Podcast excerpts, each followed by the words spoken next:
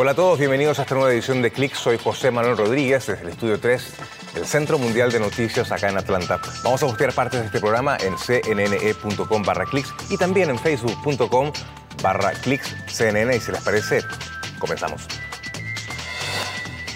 CNN en español realiza su primera entrevista en el metaverso. ¿Cómo funciona? Les contamos. Así es, Lightyear Zero, el primer auto solar del mundo y que ya está en producción. Y este robot está diseñado para cargar su auto eléctrico en donde usted se estacione.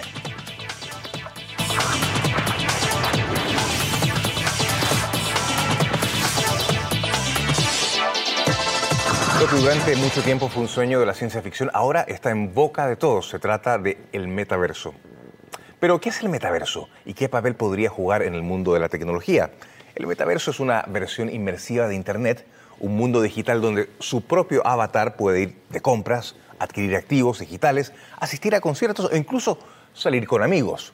Y las empresas ya están compitiendo por su atención. Facebook cambió su nombre a Meta. Nike compró una empresa de zapatos virtual, convirtiéndose en una de las primeras grandes marcas en ingresar a este mundo virtual. Y hasta Kraft Heinz está haciendo una estrategia en el metaverso. La empresa busca que sus productos lleguen más rápido a los estantes mediante el uso de la automatización para acelerar las operaciones y replicar las instalaciones de la empresa en línea. Además, habrá más inversiones en 2021. Meta dijo que crearía hasta 10.000 empleos en Europa durante los próximos cinco años en un impulso para convertir a la región en un centro de metaverso. ¿Y cómo funciona la realidad virtual en el metaverso? Mi compañera Alejandra Ora conversó con Esteban Israel, vicepresidente de comunicaciones de Meta en América Latina, quien explica cómo funciona la realidad virtual y lo hizo como un avatar en el mismo metaverso. Señores, quiero dejar algo claro esta es la primera entrevista en la historia de CNN en el metaverso. Dame cinco. Y suena. A ver, cinco. Ojalá sí me pudiera arreglar todos los días. Lo siento como que inmediato. A ver, Esteban. cuéntame. Estamos en un lugar virtual. Estamos en un lugar virtual. Estamos dentro de nuestro eh, ambiente de realidad eh, virtual, se llama Workrooms. Eh, estamos en un espacio de trabajo a orillas del Egeo, un lugar paradisíaco, puedes sentir la brisa del mar, el salitre en la piel. y podríamos estar, Alejandra, a miles de kilómetros de distancia, pero estamos acá, como si estuviéramos conversando en persona.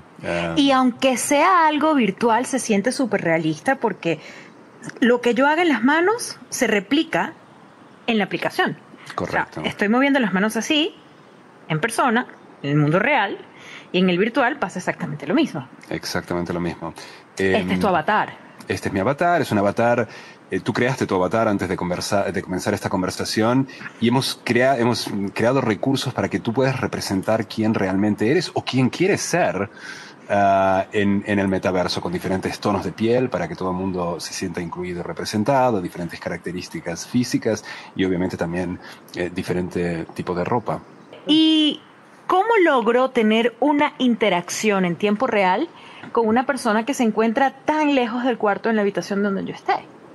Mira, em, esto es posible hoy eh, gracias a estos eh, visores de, de, realidad virtual que se llaman Quest 2 eh, que permiten eh, leer eh, ciertos movimientos del, cuerpo, traducirlos a los, movimientos del, avatar, leer el movimiento de las manos, como hablabas, es decir, yo estoy moviendo mis manos, el, visor tiene cámaras que leen estos movimientos y las reproducen en el, en el avatar o sea, se puede hacer em, hasta la Macarena, por lo que Puedes hacer la Macarena perfectamente. Em, y mira, esto es, es, interesante porque es, es, el comienzo de, un, de una trayectoria, de un trayecto largo. estamos en el comienzo de, de, un, de, un, de un camino, de un trayecto que creemos que va a ser de unos 10 a 15 años para que este tipo de tecnología, Alejandra, esté realmente maduro. ¿Qué están haciendo ustedes para poder masificar este tipo de tecnología? Mira, eh, lo que vemos es que hay un interés enorme. En América Latina, los latinoamericanos, sabes, somos sociales por, por diseño eh, y muy eh, rápidos a la hora de absorber tecnología. Entonces, hay un interés muy, muy grande por por experimentar con esta tecnología, tanto de personas como de marcas, eh, instituciones, etcétera, y hay un interés muy grande por eh, pensar cuáles pueden ser las aplicaciones. Nuestros eh, estudios o estudios que hemos encargado a consultoras privadas, etcétera, dan una idea un poco del, potencial negocio, el potencial, la potencial contribución que la economía del metaverso puede hacer a las economías en América Latina. Si la curva de crecimiento de la economía del metaverso es parecida a la curva de crecimiento de la, de la, de la industria de, de, telefonía digital. En 10 años, la economía del metaverso puede aportar 320 mil millones de dólares a la economía de América Latina. Eso representa un crecimiento de alrededor del 5% en el, en el PIB de la región. Entonces el potencial es enorme. Esto es solo un aspecto, eh, la, la, realidad virtual es solo un aspecto, solo una, digamos, una de las varias formas de entrada al metaverso. El uso de avatares en redes sociales es, una, es, es, otra, es otra vía. Y lo que llamamos realidad aumentada, que es la sobreimposición la superposición de efectos digitales en imágenes reales, los filtros que tú ya seguramente usas en Instagram o en Facebook, eh, tiene un potencial también enorme y está siendo usado en América Latina de una forma muy, muy, muy interesante. Hay alrededor de 100 millones de personas en toda la región que todos los meses utilizan efectos de realidad eh, aumentada eh, en Facebook o Instagram.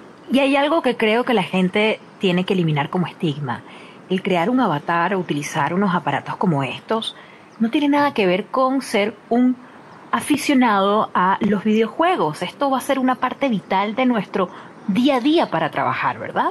Absolutamente. Mira, hay, hay nuestra, en, nuestra visión creemos que en, en los próximos 10 años, en la próxima década, mil millones de personas en todo el mundo van a estar utilizando esta tecnología cotidianamente. Y bueno, eh, ahorita puedo sentir cuando nos damos los cinco. Exactamente. Que es uno. ¿Qué otro tipo de sensibilidad virtual puedo tener? Hay algo que es muy interesante que tiene que ver con el audio. Si yo eh, me cambio de posición, eh, me cambio a una posición, déjame ver si puedo hacer esto, me cambio a esta posición, vas a ver que el audio, estoy del otro lado, Ah. y ahora el audio, tú estás escuchando el audio de, de, lado derecho. Exacto. Eh, entonces, este tipo de. Eh, eh, forma parte un poco de esta. de, de los recursos que tiene el producto para reproducir la sensación de presencia de una forma inmersiva. Bueno, entonces espero verte más a menudo por este mundo, por el universo y en el real también. Perfectamente. Seguimos la conversación cuando quieras y mm, bienvenida al metaverso. Hasta luego, Alejandra. chao, chao. Chao. Qué interesante, ¿no? Gracias, Ali. Justamente Mark Zuckerberg anunció a fines de junio que Meta estará incluyendo una tienda donde se va a poder comprar ropa de diseñador para su avatar. El anuncio se hizo mostrando su avatar con varios atuendos de Prada, Thom Brown y Balenciaga. Según la empresa, la idea es que el usuario tenga la opción de personalizar más su avatar y estas serían adicionales a los atuendos gratuitos. Le pregunto, ¿usted se uniría a este mundo virtual y gastaría dinero en vestir a su personaje? Bueno, veremos. y marcamos una pausa, pero al volver revelan el que será el primer auto solar de todo el mundo. Y además este robot podría ir al espacio de su estacionamiento para cargar a su auto eléctrico.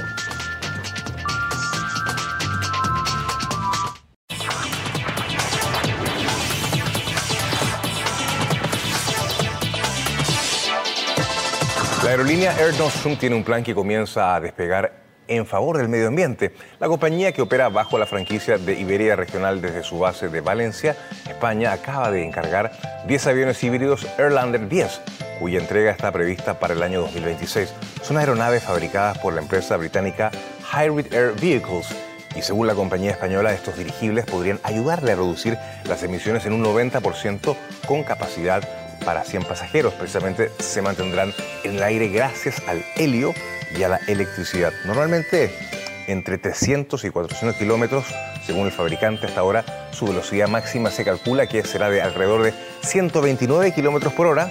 Otra de las características de este avión es que para aterrizar no necesita una pista en un aeropuerto, ya que puede hacerlo en zonas costeras o zonas verdes. Según Hybrid Air Vehicles, en el futuro, sus rutas potenciales de corto alcance podrían incluir de Liverpool a Belfast, de Seattle a Vancouver y de Oslo a Estocolmo. Bueno, le cuento que revelan el primer vehículo solar del mundo. Se llama Lightyear Zero y ya comienza su fabricación.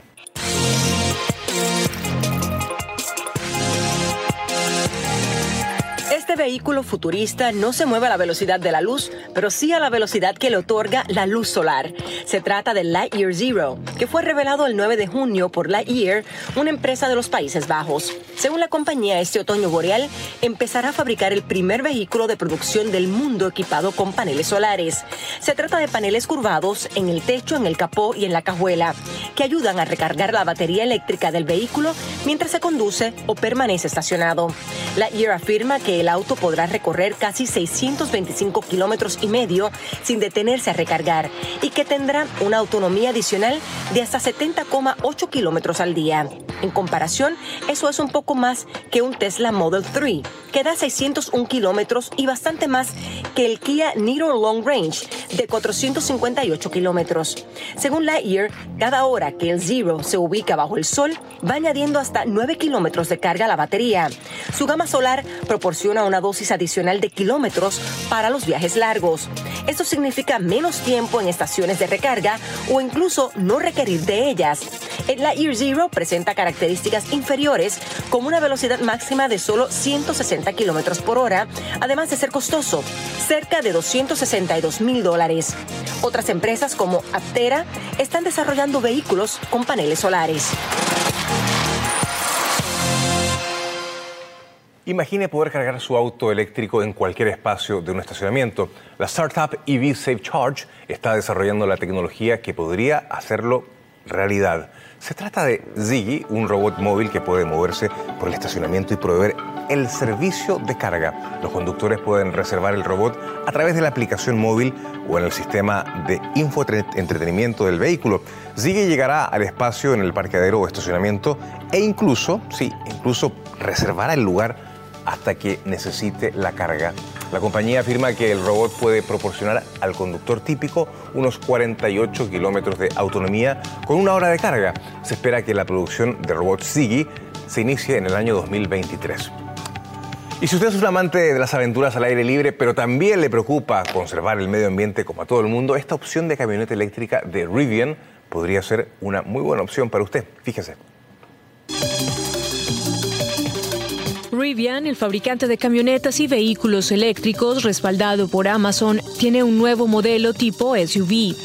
Se trata de Rivian R1S, que cuenta con todos los beneficios de una camioneta, pero con una carrocería completamente cerrada, que incluye una generosa área de carga en la parte trasera, más una tercera fila de asientos. El Rivian R1S se comercializa como una alternativa eléctrica a los SUV robustos con una ingeniería similar a la de un camión, como los Range Rovers o los Jeep, pero con una tecnología que hace que trepar rocas sea relativamente fácil. Como muchos SUV, el R1S tiene una variedad de modos de conducción para diferentes situaciones y superficies de carreteras, o la falta de ellas. Se puede seleccionar a través de una pantalla táctil que controla casi todo en el vehículo, lo que algunos pueden encontrar molesto. Este SUV enfrentará desafíos directamente relacionados con el R1T, que está diseñado y comercializado principalmente como una herramienta para acampar, pero diferente a los camiones de trabajo. Tesla pierde terreno en el mundo de los autos eléctricos y prevén que Volkswagen supere la compañía de Elon Musk en las ventas de los próximos años. Un nuevo informe de Bloomberg Intelligence señaló que Volkswagen por fin podría llegar en 2024 a su meta de vender más vehículos eléctricos que Tesla. El análisis pone a estos dos fabricantes como los líderes en ventas mundiales de automóviles eléctricos en los próximos años. La ventaja de Volkswagen Group es que puede vender una variedad de 10 modelos eléctricos en el mundo que varían en precio y prestigio y van desde las líneas de Volkswagen Bentley. Entre ellos, el modelo Audi e-tron, el ID4, que es una camioneta tipo SUV, así como el Porsche Taycan de alto rendimiento. Los mercados de China y Europa serán especialmente importantes para decidir el liderazgo en vehículos eléctricos en los próximos años. Según el informe de Bloomberg, en 2025, los vehículos eléctricos representarán el 25% de las ventas de automóviles en China y el 20% en Europa. Y Volkswagen, con múltiples fábricas en toda Europa, ya aventaja en esta zona a Tesla en las ventas de vehículos eléctricos. Y lo que sigue es una pausa, pero al regresar una empresa da un giro en la carrera espacial, lanzan dos cohetes de una forma muy pero muy particular. Ya regresamos y les contamos.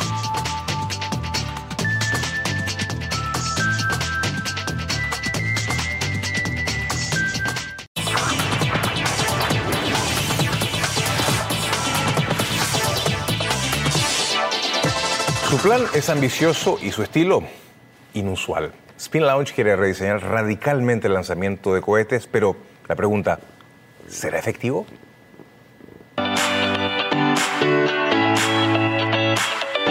Empresa californiana Spin Launch enfrenta una serie de retos en su propósito de lanzar cohetes al espacio, poniéndolos en una cámara circular y haciéndolos girar a más de 8.000 kilómetros por hora antes de dejarlos salir. Es un método que se basa por completo en la fuerza centrífuga para acumular la suficiente energía para enviar un objeto al espacio. Hasta ahora, Spin Launch ha realizado nueve vuelos de prueba y reconoce que la intensa aceleración es un obstáculo.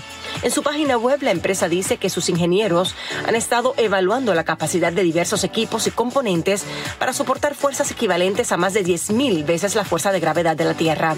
El reto también es construir una centrifugadora tres veces mayor que la que ha utilizado hasta ahora para las pruebas en Nuevo México que ya es la mayor cámara de vacío del mundo por su diámetro.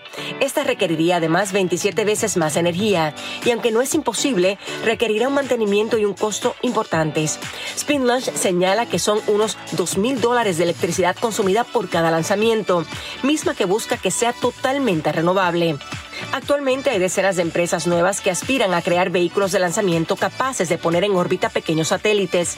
Antes de SpaceX, el precio de poner en órbita una nave espacial de menos de un kilo era más de 8 mil dólares, según datos recopilados por el Center for Statistics and International Studies. Hoy en día el precio puede ser tan bajo como unos 1.500 dólares, lo que plantea dudas sobre la competitividad de Spin Launch.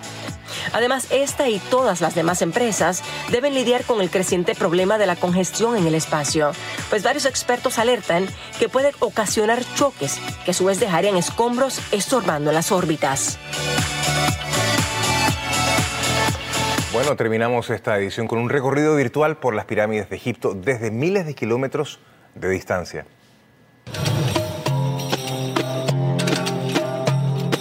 Los parisinos ahora tienen menos pretextos para no visitar y recorrer la pirámide de Keops.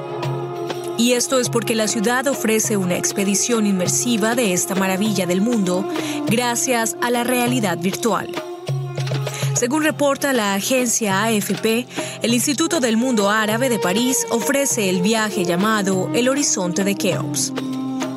Se trata de un recorrido único que estará disponible hasta el 2 de octubre. Consiste en un viaje inmersivo de 45 minutos en el que el visitante se transporta al Egipto de hace más de 4.500 años a través de una de las pirámides más famosas.